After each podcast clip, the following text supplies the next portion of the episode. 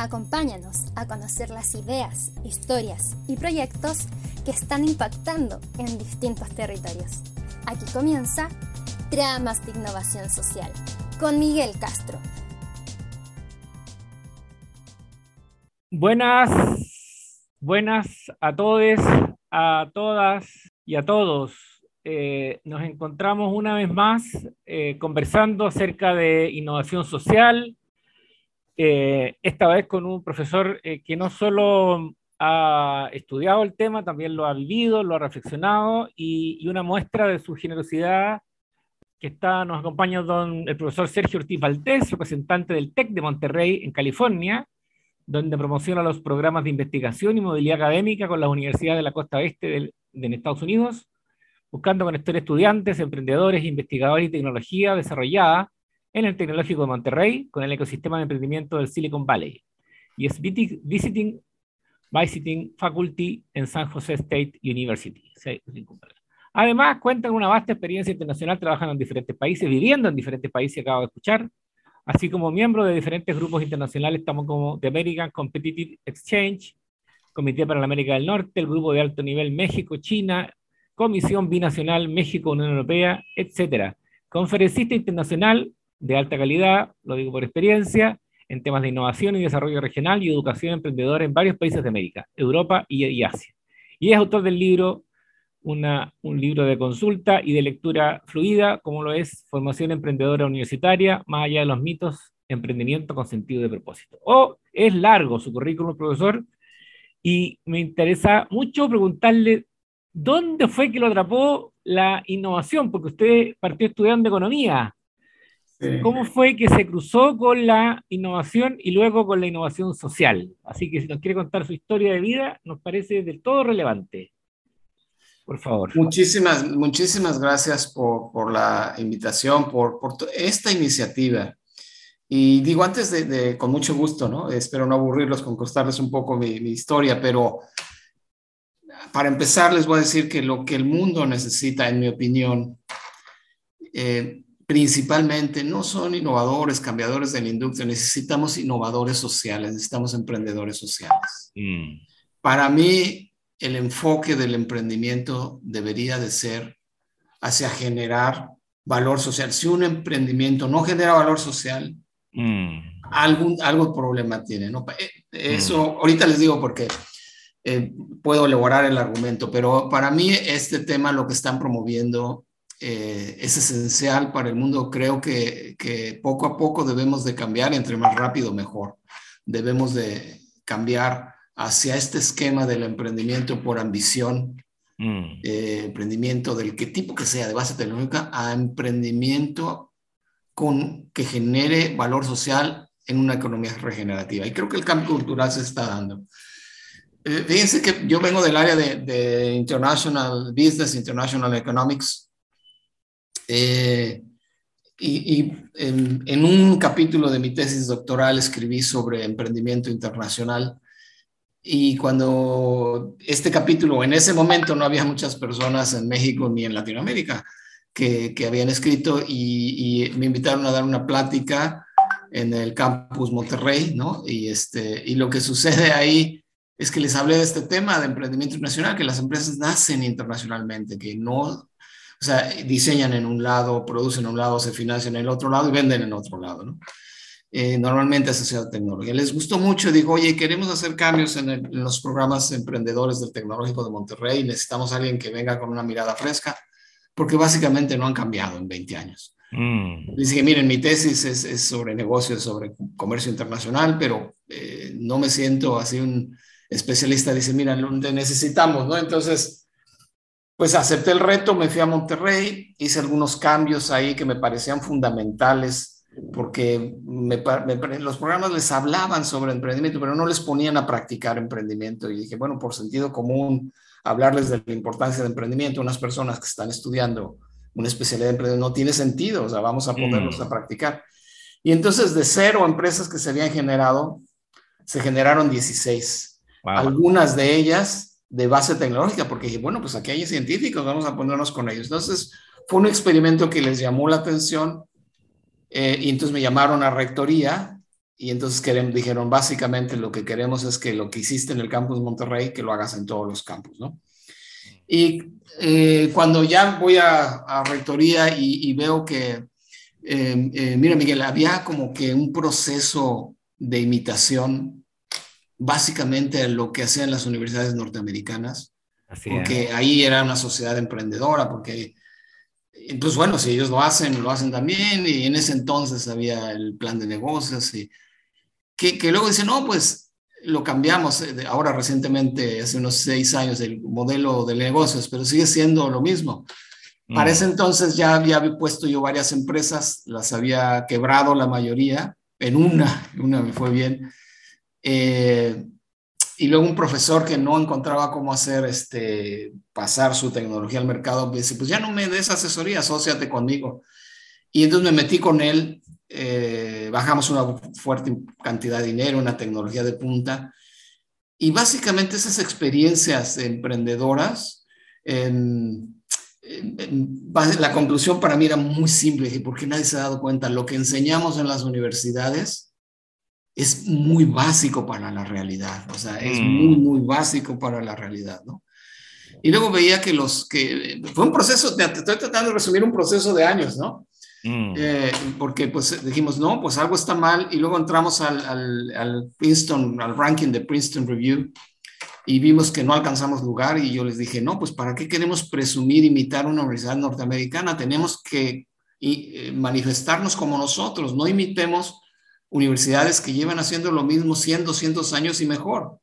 Mm. Tenemos que ser nosotros mismos. Entonces cambié la estructura y entonces presumí lo que yo creo que se podía presumir, que me llevó mucho tiempo, que mi, mi, rol era modificar todos los programas de emprendimiento. Entonces, mm. modificamos todo, todo de raíz y entonces empezamos a, aparecer en el ranking, ¿no? Hasta estar en, ahorita en el top 10 eh, del, del que es el ranking más importante de emprendimiento. El ranking es lo de menos, pero te platico lo que viví en el proceso y luego vi que, que todo el tiempo estábamos hablando de Google, Facebook, mm. Twitter, eh, puros ejemplos que si bien he visitado las empresas, este, eh, la mayoría de ellas, es impresionante lo que han hecho, etcétera, pero, pero a ver, estas empresas son, son multinacionales de billones de dólares y las usamos como ejemplos de emprendimiento. Mm. Y dije, pues nada más, más, más alejado que un, que un emprendimiento de esto, ¿no? Y luego veía que como idolatrábamos al eh, Mark Zuckerberg y Steve Jobs y, bueno, todos los que ya conocemos que enseñamos. Y yo decía, pero a ver, algo pasa aquí. En la mayoría de los campus del TEC de Monterrey no hay venture capital y los alumnos ponen empresa.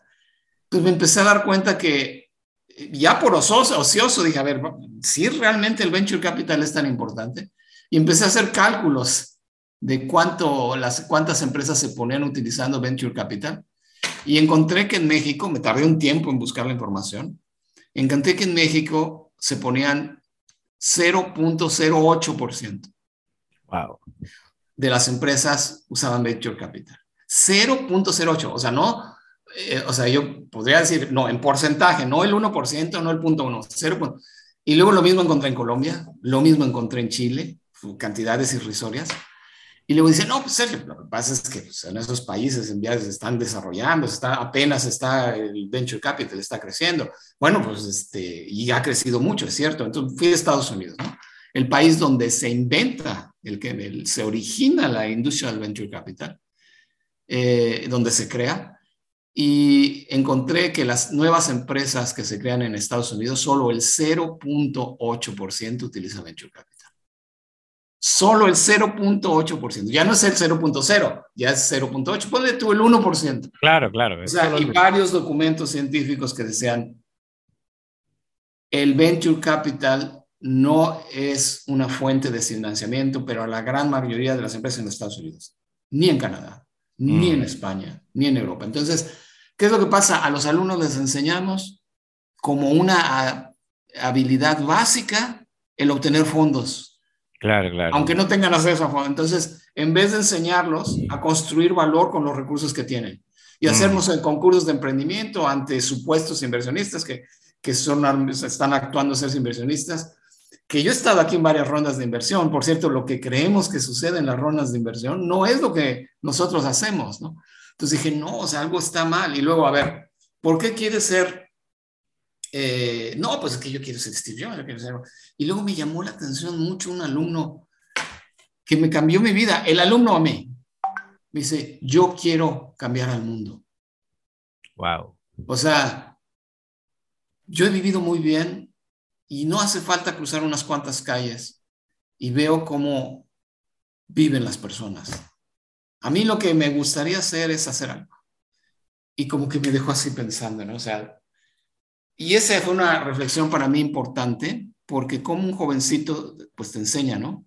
Mm. Y a partir de eso, pues empecé a cambiar un poco las estructuras. De primero hacerlas a un contexto importante que no imitemos al Silicon. No es imitable el Silicon Valley. Mm. By the way, aquí el, el, vamos, o sea, he aquí hecho mi última parte de, bueno, no sé si sea mi última parte, pero parte de mi vida profesional. Eh, y aquí no hubo una política de gobierno.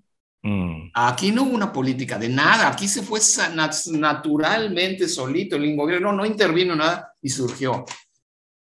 Y en un contexto, o sea, lo que nosotros debemos hacer es crear en base a nuestro contexto. La imitación es algo que no nos va a llevar a ningún lado. Mm. Y segundo, no eh, eh, creo que la, la, universidad, en este caso, porque es donde he vivido más, ¿no? ustedes están, han estado en varios ámbitos, pero es donde he vivido más en el ambiente universitario. Por obligación debería de fomentar un espíritu emprendedor, pero no, no es el fin el ser el emprendedor, mm. sino con una misión social. Mm. Porque las empresas pueden ser negocio y buen negocio con una, no más allá de la responsabilidad social, con un objetivo social tan importante como ganar dinero. Mm. Es decir, esta empresa, además de que soluciona, aunque sea una pequeña parte, en una pequeña región, en una colonia, en una cuadra, soluciona un problema social, también produce dinero. Y empecé a ver algunos ejemplos muy esperanzadores en, países latinoamericanos, ¿no? en diversos países latinoamericanos. Eh, te voy a dar un ejemplo porque no me quiero consumir el tiempo, ¿no? No, no, no, pero está muy interesante. Este, aquí un muchacho en la Ciudad de México eh, resulta que hace unas, inventó unas como pizzas mexicanas, pero con maíz, eh, deliciosas. Pero al mismo tiempo veía muchos chicos en situación de calle. Y todos los que contrata son chicos en situación de calle. Pero se dio cuenta que los primeros que contrataba se iban así, pues gente que no le gustaba bañar, que, que, Entonces, primero los pasaba por un entrenamiento. Y luego a los que pasaban el entrenamiento los contrataba. Y luego los entrenaba para que su misión era sacarlos de la calle. O sea, la misión de esa empresa es sacar a los muchachos de la calle, pero es negocio, ¿eh? Es negocio y mm. cada pizza se da un pedazo para ese programa de entrenamiento. Y el gobierno nada hizo, ¿no? Y la universidad, pues no sé qué mucho. Él, él, lo que hace él, dije, este tipo de emprendedores deberíamos de abrazarlos como sociedad, de mm. protegerlos como sociedad, ¿no? Y ese es el espíritu que yo creo que debería ser en las universidades, más allá de la ambición y seguir con el Steve Jobs y seguir. Y mira que he sido emprendedor de base tecnológica, he bajado fondos, pero el espíritu no creo que deba ser ese, no creo que debe ser la ambición. Y mm. ya leyendo sobre esto, me encontré una cosa fascinante en educación y en comportamiento. En resumen, te, te digo que lo que encontré, y hay bases científicas para decirlo, que el sentido de propósito es un motivador de la conducta más mm. importante que la ambición. Mm. Entonces, como que dije, suena muy soñador, pero hay varias cosas que se ponen juntas, ¿no? Tengo que confesarles que he sido emprendedor en algunas casas, pero sobre todo académico, pero he sido emprendedor, pero no he sido emprendedor social.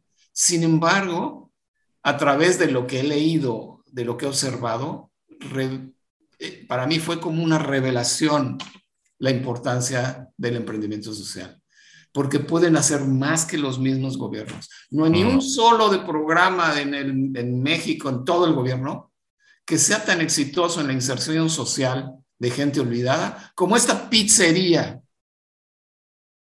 O sea, ¿cómo es posible? ¿No? ¿Cómo es posible? Por eso me doy cuenta que el emprendedor social sí puede hacer cambio. Y hay otros ejemplos, pero, pero sí puede hacer cambio. Y creo que la universidad tiene una obligación moral. Y creo que el decir emprendimiento per se, a ver, queremos ser emprendedores. Bueno, pero, pero ¿por qué? O sea, para empezar, no se van a convertir en, o sea, es un contexto diferente. Yo, Steve Jobs no es reproducible. Mm. Eh, tuvieron que vivir en un contexto diferente pero sí podemos enseñar un espíritu emprendedor con propósito en el contexto alrededor de la universidad, que la mm. universidad tenga un impacto alrededor. Y nada más para no enredarme, porque es el problema de haber sido eh, académico mucho tiempo, empiezo a hablar y nadie me quita el, el, eh, micrófono, ¿no? Pero el, punto por aquí es, no es que esté mal la educación en la universidad, es que está muy mal. Primero, es totalmente fuera de la realidad, no obedece a la realidad. Y segundo, lo más importante para mí, es que no tiene un espíritu de propósito. Mm. Eso, eso es lo que... Entonces, este proceso te lo he resumido. Estuve 10 años como director académico de, emprendimiento de todos los campus. Transformé, o bueno, con un equipo, suena muy... A ver, déjame rehacer eso, rehacer lo que dije, repetir. O sea, tuve la oportunidad de liderar el equipo que eh, para transformar todos los programas académicos que nos llevaron a, estar entre los mejores del mundo. Y es un proceso de reflexión de varios años, ¿no? Lo que estoy aquí mm. resumiendo aquí quizás de manera de, de cómo es que llegué a este tema de la innovación social, de la economía regenerativa. Eh, creo que ese debe ser el sentido del emprendedor. Mm, mm. Me, me, interesa mucho que no se nos vaya el contraejemplo, así como usted nos contaba el ejemplo de, de, este señor de las pizzas, que haga esta referencia que le escuchamos en el seminario eh, acerca de, de, las zonas de pobreza que hay en torno a Silicon Valley, porque, para que no se nos vaya a ir. Y también, eh, ¿cómo ve usted, eh, yo digo por su trayectoria, ¿no? esta hiperespecialización que se produce en los estudios de economía, por lo menos acá en Chile, eh, donde el economista solo sabe un área y no se abre a lo que en el emprendimiento es tan clave, que es dialogar con otras disciplinas, dialogar con otros tipos de estudiantes, lo que le va a tocar después en la vida, ¿no? A no ser que se vaya un banco central y, se, y haya solo economistas en su, en su entorno, eh, una visión más transdisciplinaria de, de, la economía, porque veo que eh, a usted le ha tocado irse abriendo eh, su sí. completo a otras áreas. Entonces, dos, dos, temas para que no se nos vayan a ir, por favor. Sí, a ver, eh, muy interesantes, ¿eh? aquí podemos hablar mucho. Déjame empezar por este segundo, si me lo permites. En efecto, yo de, de, origen soy economista y, y básicamente, pues como economista, eh, en, la escuela que estudié, pues era una concepción de, la economía neoliberal, matemática, o sea, mm. econométrica totalmente. Mm.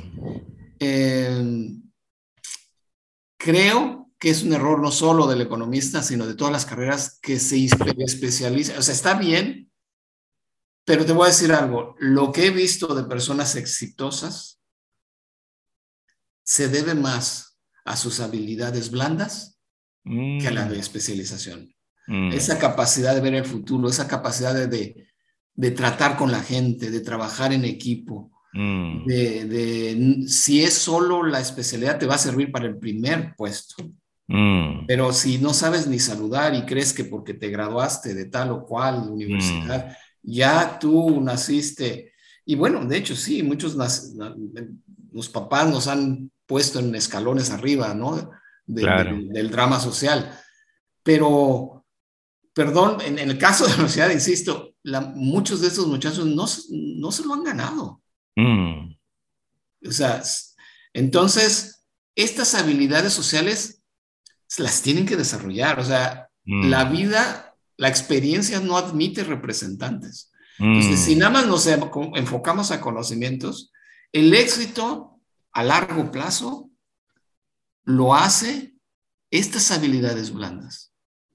Y lo que hace grande a un emprendedor y en cualquier área, en mi opinión, no es las grandes ideas, mm. sino es el proceso. Una persona grande no es por sus grandes ideas, sino por las grandes ideas que inicia, que intenta. Lo que hace grande una persona fue el, ese proceso en que decidió de manera consciente meterse.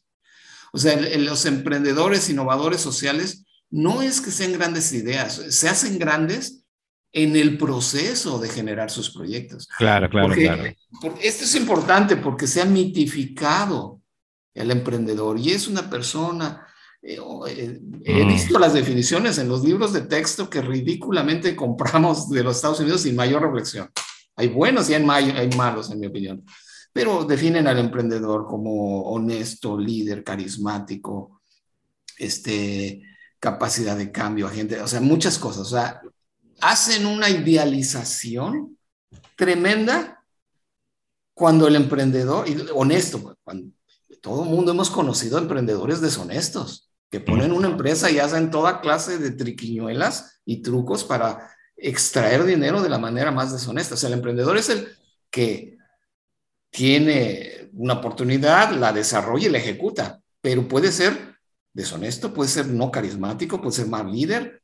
O sea, se ha mitificado este tema del emprendimiento.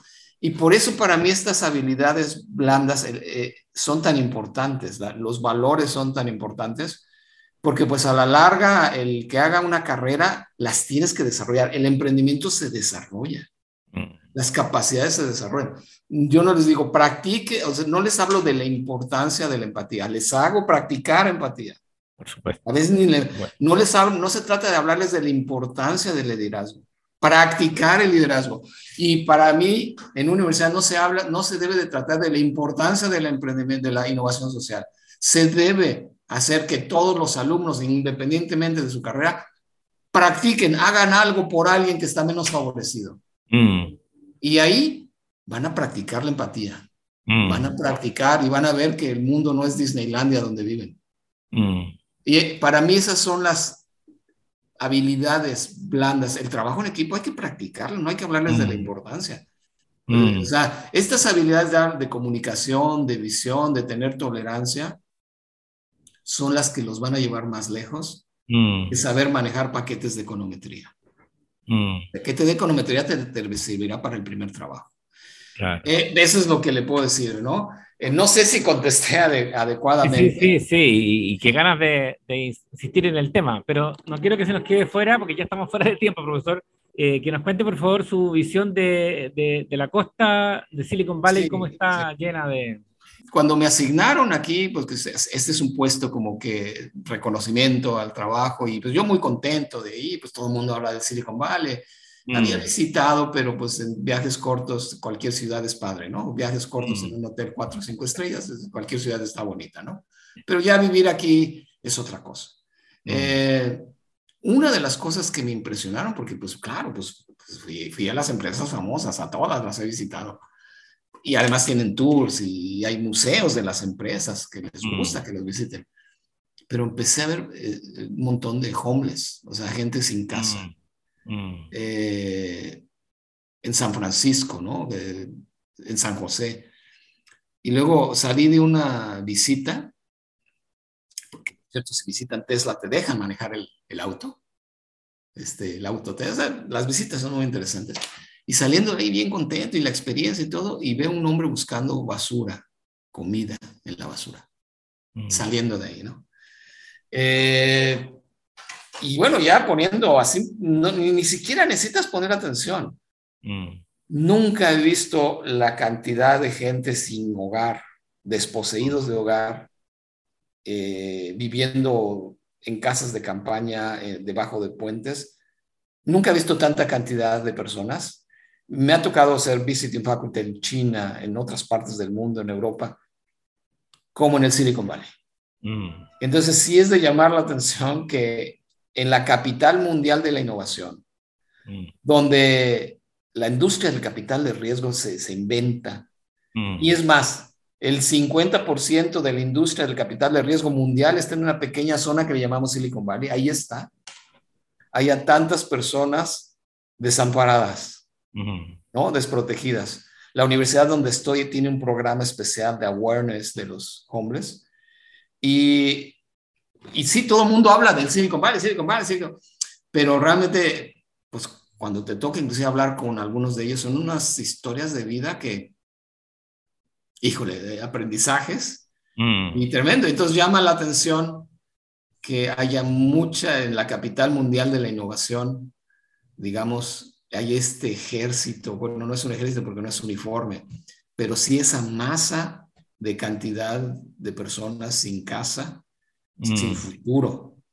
Este, mm. que ese es un problema social tremendo en, el, Silicon Valley. ¿no? Es una buena reflexión cómo eh, la innovación social se necesita es en el Silicon Valley. Mm. No hay suficiente, o sea, no hay, hay y tecnológicos, hay tecnólogos, hay innovadores, mm. Se mm. inventan el 30% aquí en el Silicon Valley de las nuevas cosas, sobre todo aquí se inventa la tecnología digital. Pero no hay, no hay, eh, no sé, esta, estos innovadores sociales que puedan atender este tipo de problemas en el país más rico del mundo, ¿no? Mm. Y en una de las zonas más ricas del mundo. ¿Y usted ve con esperanza que aprovechemos las circunstancias en las que estamos para tomar más conciencia de la dimensión social de las empresas, para estimular más el emprendimiento con, con fines sociales o con propósito social? Eh, y para cerrar, porque no me quiero aprovechar más de su tiempo, ¿cómo se hace el cambio cultural en una facultad? ¿Cómo ha sido su experiencia de Claro, nos contó cómo en su proceso interno había ocurrido esta, esta disonancia cognitiva, ¿no? Eh, ¿Cómo es dirigir eso? ¿Y qué hay que hacer para que ocurra el cambio cultural en una universidad o en una empresa? Porque muchas veces buenas intenciones se quedan ahí porque se hace difícil manejarlo, ¿no? Justamente porque falta liderazgo, porque faltan habilidades comunicacionales. Yo coincido con usted en eso grandemente. Bueno, es que, es que las preguntas, o sea, me extiendo, pero, pero tú tienes la culpa por hacer preguntas no, no, interesantes. No, no, ¿eh? yo, por favor, eh, culpa. Mira, eh, igual voy a empezar al revés, voy a empezar por la segunda pregunta. Es lo más difícil el ¿ah? cambio cultural. Y es un mm. proceso en una universidad existente que, que, para que se vean resultados es cuestión de años. No se mm. logra en meses. Mm. Es años, sería algo, ¿no? Y fue lo que más me costó. Mm. Eh, los principales que se opusieron a los cambios que hice fueron los profesores que daban emprendimiento. Esos fueron los principales. Me decían, no, no, yo he dado plan de negocio años. Y luego el, modelo de negocio, dije, pero pues tampoco es tan básico. El ya crees que porque enseñamos Business Model Canvas y lluvia de ideas y post-it, ya lo hicimos. Eran los profesores de la misma eh, área, ¿no? Eh, mm. En general, hay unos que no, que abrazaron todo y, y me aproveché de sus conocimientos. Eh, aquí el tema cultural es, es, el más difícil, para mí también es el más importante. Eh, lo que decidí en ese momento empezar con los que yo veía que eran líderes, mm. que eventualmente los demás lo iban a seguir. Me dejé de mm. pelear y de, mira, porque sí hice un estudio académico en donde yo tenía una idea que se tenía que hacer. Mm. Y luego me apoyé en esos líderes que sabía que los iban a seguir y poco a poco la gente se fue subiendo al carro. Y ahora en el TEC, yo pienso, y, para mí fue una señal de éxito que hay profesores, colegas jóvenes que saben más que yo. Mm. Entonces, quiero decir, lo hice bien. Mm. De ahí, inclusive mandé a estudiar gente doctorado en estos temas, regresaron y saben más que yo. Entonces, algo hice bien, ¿no? Mm. En este tema. Entonces, sí, el tema de los profesores es, y, especialmente nosotros los académicos, nada más, nada más tenemos eh, PhD y a veces sin el PhD, ya creemos que lo sabemos todo, que mm. podemos opinar de todo. Y mm. toda la inteligencia cuando visito a veces universidades es para ver por qué no. Y me citan autores y me citan. Entonces, la actitud es, es difícil de cambiar, no imposible, pero el tema lleva tiempo y el cambio cultural empieza desde arriba. La innovación a lo mejor viene desde los profesores, desde abajo pero el cambio cultural tiene que abrazarlo la más alta directiva de la institución. Y una vez que decide abrazarlo, ya no debe de haber vuelta atrás, porque si no, mm. la facultad y las colaboradores de la universidad ya no se la van a creer al que sigue. ¿no? Mm. Entonces, es el tema más difícil, la cuestión cultural, es de años. No, eh, mm. si es un, emprendemos un movimiento de emprendimiento social, va a haber los resultados no los vamos a ver al primer año. Esto mm. no, ¿qué más quisiera decirte, Miguel? Sí, sí, va, pueden haber pequeñas cosas, pero no, no es un camino fácil, no lo he descubierto. Agradecer, Sergio. Em, agradecer. Realmente ha sido muy interesante para mí. Eh, me quedo con alguna frase. Nuestros auditores pueden reforzar las frases que ellos quieran. A mí me gustó mucho pensar que el cambio cultural viene de arriba, pero las innovaciones vienen de abajo. Entonces, el, una estrategia que está viviendo la misma universidad que, lo, que no, por la cual la invitamos el otro día, la Universidad Católica Silva Enrique, es justamente que desde arriba se, se asuman los tiempos de, de, demora, ¿no es cierto?, de maduración de este proceso de cambio cultural, pero rescatando lo que ya hay. Rescatando lo que ya hay. Así que espero invitarlo de nuevo porque, esa, se trata de... no, no, quedó incluida en, la, en, en, el, en el anterior y me parece que hay mucho que decir ahí y usted lo tiene muy, muy claro. Entonces, nada más eso, ¿ah? agradecerle muchísimo su, su generosidad, eh, eso habla de, de, que su reflexión va, va pegada a también una forma de, vivir, ¿no? Que es lo que por lo menos yo que hago clase en la Facultad de Economía, que ni siquiera clase, acompaño a las prácticas eh, iniciales, intermedias y finales de los estudiantes, eh, más veo que los jóvenes salen a buscar un buen sueldo y a los cinco años vuelven conmigo para preguntarme dónde pueden trabajar en proyectos sociales ¿ah? porque buscan el propósito. Son chiquillos, de la, en, Chile son los más altos puntajes los que entran a la Facultad de Economía de la Universidad de Chile, eh, pero en tres años ya no quieren, no es que tengan una, una, la vida asegurada, pero ya se dieron cuenta que eso no les satisface el alma, ¿no? Porque, o su deseo, o, su, o no, no es suficiente motivación para levantarse en la mañana. Así que calza mucho con nuestra experiencia y le agradezco mucho, Sergio, su generosidad una vez más y ya nos encontraremos, pues. Voy a buscar la forma de, volverlo a convocar. Sí, no, para mí es un gusto. La vez anterior, me parece que ahora en este cápsula avanzamos algunos temas que la vez anterior no alcanzamos y me imagino que así como esa hay otras muchas conversaciones que tener. Pues es un gusto, este, espero habernos sido muy, muy soporífero y la verdad es que no, todo, no, no, todo este tema, este, eh, realmente felicitarlos, ¿no? Que están detrás ustedes de, esta mm. situación y la persistencia que, es, que están teniendo. Pues muchas gracias. Igual, pues Sergio, que esté muy bien. Muchas gracias. Saludos por allá. Esperamos que te vayas con cientos de ideas para impactar en tu territorio. Si te gusta este capítulo, no olvides compartirlo y seguirnos en las redes de GDS Empresa Social.